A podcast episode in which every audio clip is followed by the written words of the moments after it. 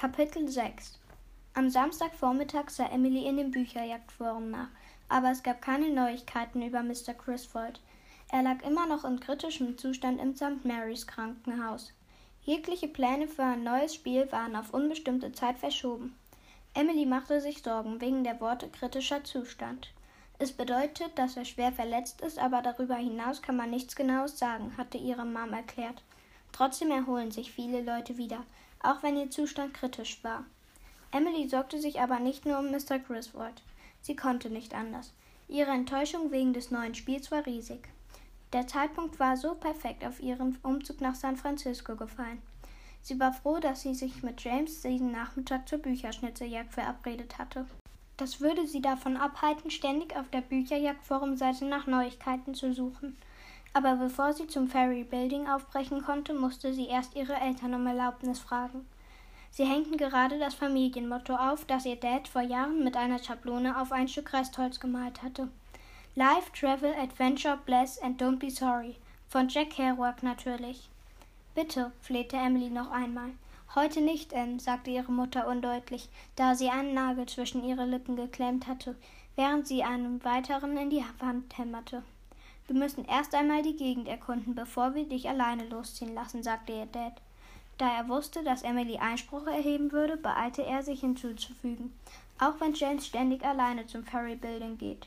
Deine Mom und ich haben einen ganzen Tag mit Auspacken und Einräumen vor uns. Es gibt natürlich noch eine Möglichkeit. Ihr Dad deutete mit dem Kopf in Richtung Matthews Tür. Emily seufzte genervt. Sie hatte gehofft, diese Möglichkeit vermeiden zu können. Ein paar Jahre zuvor wäre es Matthew gewesen, der sie auf ein Abenteuer mitgeschleppt hätte. Damals waren sie noch unzertrennlich und machten beide gerne Geocaching. Es war auch die Zeit, als Emily Griswolds Bücherjagd entdeckte. Als Matthew in die sechste Klasse kam und sein Klassenkamerad eine Band gründen wollte, begann er Gitarre zu spielen. Und nachdem er dann Flash entdeckt hatte, ging es bei ihm nur noch um Musik, den ganzen Tag. Stadtsuchen waren auf einmal zu kindisch. Tschüss, bester Freund und Komplize. Hallo Nervensägenbruder. Emily holte tief Luft und klopfte an Matthews Tür. Sie konnte den Bass eines Flush-Songs bis in die Fußsohlen spüren. Matthews Gitarre kreischte einen falschen Akkord nach dem anderen, während er zu der Musik übte. Sie klopfte noch einmal. Das Lied stoppte abrupt, dann fing es wieder von vorne an. Sie stieß die Tür auf und rief seinen Namen, aber selbst wenn er sie gehört hatte, drehte er sich nicht um. Erst als Emily ihm auf die Schulter tippte, wandte Matthew sich ihr zu. Überraschenderweise schlug er diesmal den richtigen Akkord an. Er trug sein Lieblingsflaschshirt, das mit dem Bandnamen über einer Toilette. Was ist? rief er über die Musik hinweg. Willst du mit zum Ferry Building? rief Emily zurück. Nee. Matthew drehte sich wieder um und hob den Gitarrenhals. Matthew! Seine Stereoanlage stand neben ihr auf dem Boden und sie kickte mit dem großen Zeh gegen den Schalter, um sie auszuschalten. Was? fragte er. Du hast gefragt, ob ich mitkommen will und ich will nicht. Vielleicht, wenn du gefragt hättest, ob ich mir fünf Mäuse verdienen will. Matthew, ich darf ohne dich nicht gehen. James sagt, wir können die Straßenbahn nehmen. Willst du nicht ein bisschen San Francisco entdecken? Matthew zupfte nachdenklich immer wieder die gleiche Seite. Na gut, sagte er dann. Sie gingen hinaus zu James auf die Veranda. Dann liefen sie zu dritt den Hügel hoch. Matthew hielt sein Smartphone vor sich und filmte beim Gehen. Er schwenkte von einem ausgeblichenen gestreiften Sofa auf dem Gehweg, auf dem ein zum Mitnehmenschild klebte, zu einem Banner der Giants, das in einer Dachterrasse wehte. Etwa einen Häuserblock von der Spitze des Hügels entfernt war ein Summen zu hören, wie von einem riesigen Bienenschwarm, das sogar den entfernten Verkehrslärm übertönte. Was ist das? fragte Emily. Noch bevor James antworten konnte, erreichten sie die Spitze des Hügels, wo Emily sich selbst ein Bild machen konnte. An der Querstraße liefen Schienen entlang und die Kabel vibrierten, obwohl gar keine Straßenbahn in Sicht war. Hier steigen wir ein, sagte James. Die Straßenbahn müsste jede Minute kommen. Die Straße, die sie hinaufgegangen waren, führte hinter der Straßenbahnschiene wieder bergab. Eine Gruppe Touristen auf Segway-Rollern kam näher.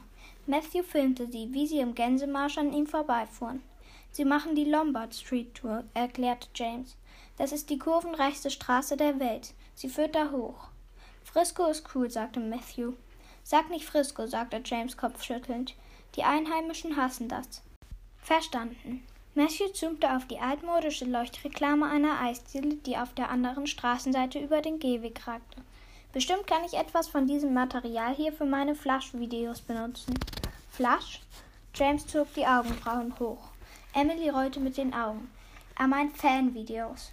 Mein Bruder denkt, dass die Mitglieder von Flush ihn tatsächlich kennen und dem, was er da macht, Aufmerksamkeit schenken. Oh, das tun sie auch. Sie kennen mich als Five Spade. Matthew tippte auf sein Display und die Aufnahme stoppte mit einem Pling. Trevor, das ist der Schlagzeuger, erklärte er James ernst, hat einmal einen Kommentar zu einem meiner Videos hinterlassen, das ich gepostet hatte. Und dann hat er es auf seinen eigenen Blog geteilt. Es war eine coole Stop-Motion-Animation mit Legosteinen.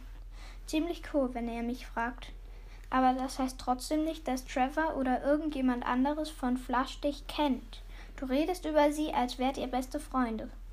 James, der zwischen Emily und Matthew stand, hatte während des Schlagabtauschs der Geschwister zwischen ihnen hin und her gesehen. Bevor Matthew antworten konnte, platzte er heraus Steve findet deine Frisur gut. Matthew senkte den Kopf und sah James eindringlich an. Ach ja? Er glättete seinen einseitigen Mohawk mit der Hand. Diesen Morgen hatte er sich drei Linien über dem linken Ohr rasiert. Wer ist Steve? James deutete auf die Haarsträhne, die von seinem Hinterkopf abstand. Matthew betrachtete den Haarwirbel, dann nickte er. Steve hat einen guten Geschmack, sagte er. Sie hörten eine Glocke läuten und sahen, wie ein rotbrauner Wagen den Berg erklomm und mit einem weiteren Läuten an der Kreuzung hielt. Emily war unsicher, wo man einstieg oder bezahlte, aber James ging voran, zur Treppe vorne am Wagen und zeigte dem Schaffner einen Ausweis. Sie setzten sich auf die Holzbänke an der Außenseite des Straßenbahnwagens mit Blick auf den Gehweg. Matthew wollte ein gutes Video von der Fahrt aufnehmen, daher blieb er stehen und schlang einen Arm um eine Haltestange. Als die Straßenbahn sich mit einem Ruck in Bewegung setzte, krallte sich Emily mit den Fingern an der Bank fest. Es gab keinen Sitzgurt oder sowas. Doch nach einer Weile entspannte sie sich, da sie feststellte, dass sie nicht hinunterfallen würde. Hinter allem, was James ihnen unterwegs zeigte, steckte eine Geschichte. Eine Reinigung, die seinem Onkel gehörte, der immer so tat, als würde er sich Quartermünzen aus der Nase ziehen. Eine gigantische Kathedrale mit einem Labyrinth, allerdings keins dieser coolen Heckenlabyrinthe. Ein Markt, wo seine Großmutter immer Austern für das chinesische Neujahrsfest kaufte. Wie lange wohnst du schon hier? fragte Emily James. Mein ganzes Leben lang. Du hast nie irgendwo anders gewohnt? Nicht mal in einem anderen Haus. Meine Familie wohnt schon seit Urzeiten dort. Ich glaube, mein Großvater hat das Haus in den 60er Jahren gekauft. Mein Zimmer gehörte früher meiner Mutter, als sie noch ein Kind war aber sogar davor war meine Familie schon hier. Seit meine Urgroßeltern aus China hierher kamen. Emily versuchte sich das vorzustellen. Jahr für Jahr in dem gleichen Haus, in der gleichen Nachbarschaft, der gleichen Schule, mit Erinnerungen, die Generationen zurückreichten. Doch alles, was sie zustande brachte, war ein verrückter Flickenteppich aus all den verschiedenen Orten, an denen sie gelebt hatte. Ihre sonnige, gefließte Küche in New Mexico, ihr offener Kamin in Colorado, den man mit einem Schalter in Gang bringen konnte, die schrägen Gänge in ihrem Haus in Connecticut, die mit Teppich belegte Treppe in ihrem Haus in South Dakota, die sie und Matthew auf dem Po hinuntergerutscht waren. Die längste Zeit, die ich an einem Ort gewohnt habe, waren drei Jahre, sagte Emily, und daran kann ich mich nicht einmal erinnern. Das war direkt nach meiner Geburt. Echt?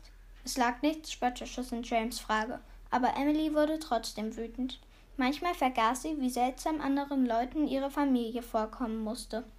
Matthew hatte nicht zugehört. Sein Arm war noch immer lässig um die Stange geschlungen, als würde er gerade auf einen Bus warten und nicht einen steilen Hügel hinunterrasen. Naja, der Wagen raste nicht gerade, vielmehr ratterte er gemächlich den Berg hinab. Ihr Bruder mischte sich ins Gespräch ein, eifrig bemüht, ihre Umzugsgeschichte minutiös zu schildern. Er liebte das. Er wirkte fast angeberisch, als er über ihre exzentrische Familie sprach. Ich bin in Arizona geboren, Schleimili in Washington. Danach ging es nach Massachusetts und als wir in New York lebten, dämmerte es unseren Eltern, dass sie schon in einem Fünftel der USA gewohnt hatten. Sie dachten, dass es cool wäre, einmal in jedem Staat gewohnt zu haben. Nach New York klapperten wir South Dakota, Illinois, Connecticut, Colorado und New York ab und nun sind wir voll cool hier in Carditudes. Matthew schwang seine Faust mit ausgestreckten Daumen und kleinen Finger. Stracker Bratjut. Das ist hawaiianisch, Trottel, murmelte Emily. Unsere Eltern sind Freiberufler, daher können sie von überall aus arbeiten, sagte Matthew. Sie sind die totalen Umziehnerds. Emily wartete darauf, dass James vor Lachen umfiel oder ihre Familie mit einem Wanderzirkus verglich, aber er zuckte lediglich mit den Schultern und sagte, das klingt cool. Mein Dad reist auch viel. Findest du das nicht merkwürdig? Emily konnte sich die Frage nicht verkneifen. Nicht viel merkwürdiger als einen Dad zu haben, der ständig auf Geschäftsreise ist und in Hotels lebt, während du mit einer Mutter und Großmutter, die total besessen von ihrer Catering-Firma sind, zu Hause hockst. Unser Sofa ist im Normalfall von lauter Backblechen voller Suppenklößchen belegt. Wie oft siehst du deinen Dad? fragte Emily. Vielleicht zweimal im Monat. Das ist unterschiedlich. James schaute weg, den Hügel hinauf, den sie hinuntergefahren waren. Emily konnte sich nicht vorstellen, dass ihre Eltern ohne sie oder Matthew verreisen würden, geschweige denn ganz alleine. Sie sagten gerne, sie seien wie die Familie Robinson ohne Schiffswrack oder wie die Jackson Five ohne Musik.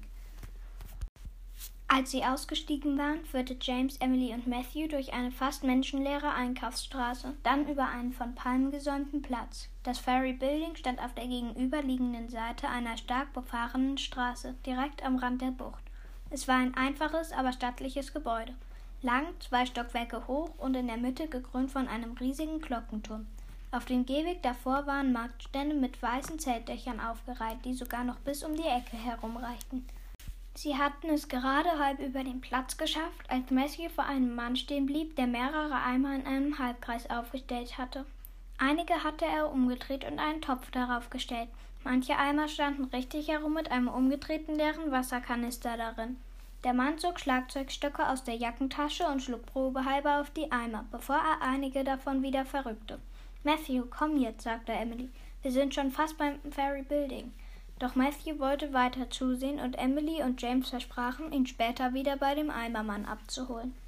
Sie überquerten die belebte Straße und folgten den weißen Zelten seitlich um das Gebäude herum zum Pier, wo sich noch mehr Stände wie ein Labyrinth vor ihnen ausbreiteten. Als sie sich durch die Menge schlängelten, war Emily voller Vorfreude. Das war der Teil des Bücherjagens, der ihr am besten gefiel.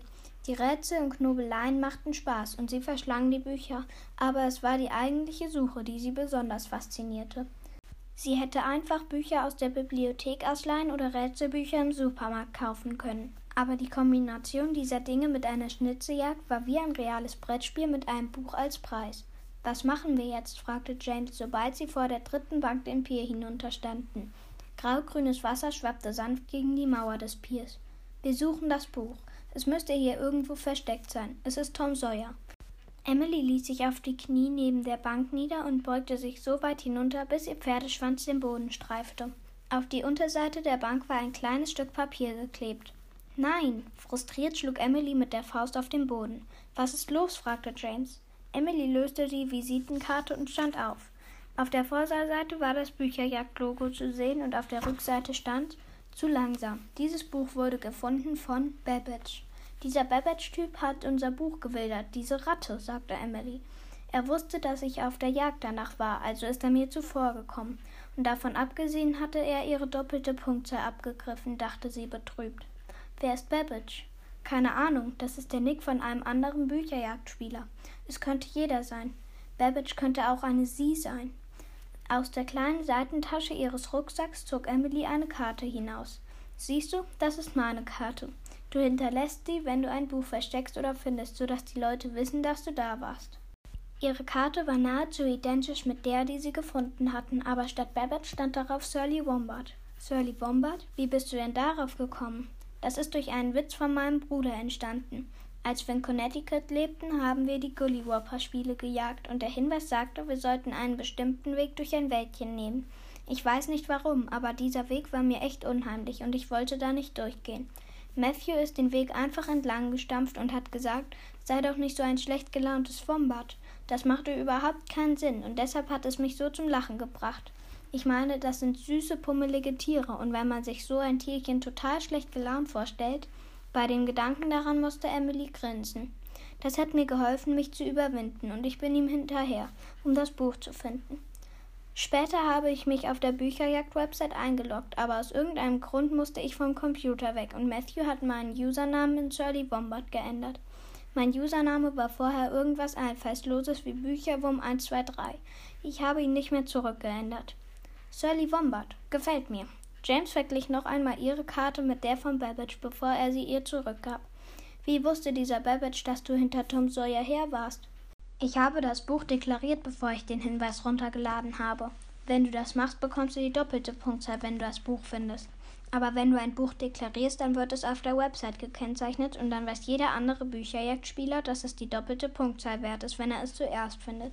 Aber es ist nur zwei Tage her, seit ich es deklariert habe und es gibt eine ganze Menge gekennzeichneter Bücher. Daher dachte ich, es würde auf keinen Fall jemand den Code knacken und das Buch zuerst finden. Na, da lag ich wohl falsch. Sie machten sich auf den Weg zurück zu Matthew, blieben unterwegs aber ein paar Mal stehen, damit James Gemüse und andere Dinge für seine Mutter und Großmutter auf dem Markt besorgen konnte. Sie mussten Matthew buchstäblich aus der Zuschauermenge zerren, die gerade dem Eimermann dabei zusah, wie er auf seinem improvisierten Schlagzeug trommelte. Dann nahmen sie einen anderen Weg als vorher zurück zur Straßenbahnhaltestelle. Sie liefen durch den gleichen grauen Korridor von Bürohäusern hindurch, den Emilys Familie am Tag zuvor genommen hatte. Am Wochenende war das hier eine Geisterstadt, nur ab und zu kam mal ein Auto oder ein Fußgänger vorbei. Vor einem bunten Blumenstrauß, der verlassen auf dem Gehweg lag, blieb Emily stehen. Ein paar Schritte weiter war noch einer und dahinter ein dritter. Ein versetzt angeordneter Pfad aus Sträußen führte wie die Brotkrumen von Hänsel und Gretel zu dem eisernen Geländer einer Treppe, die in den Untergrund führte. Was soll das mit den ganzen Blumen hier? fragte Matthew irritiert. An eine der Eisenstangen gebunden flatterte ein Absperrband. Darauf stand das Wort Vorsicht. Emily schnappte nach Luft, als ihr klar wurde, dass das gelbe Band ein Überbleibsel der Absperrung war, die am Tag zuvor den Eingang zur U-Bahn blockiert hatte. Das ist die U-Bahn-Station, sagte sie mit leiser Stimme, als stünde sie vor einem Friedhof und nicht vor einer Nahverkehrsstation. Wir sind hier gestern vorbeigefahren. Da waren überall Einsatzfahrzeuge. Das war der Ort, wo Garrison Griswold überfallen worden war. Und obwohl die Sonne auf sie herabbrannte, fröstelte Emily.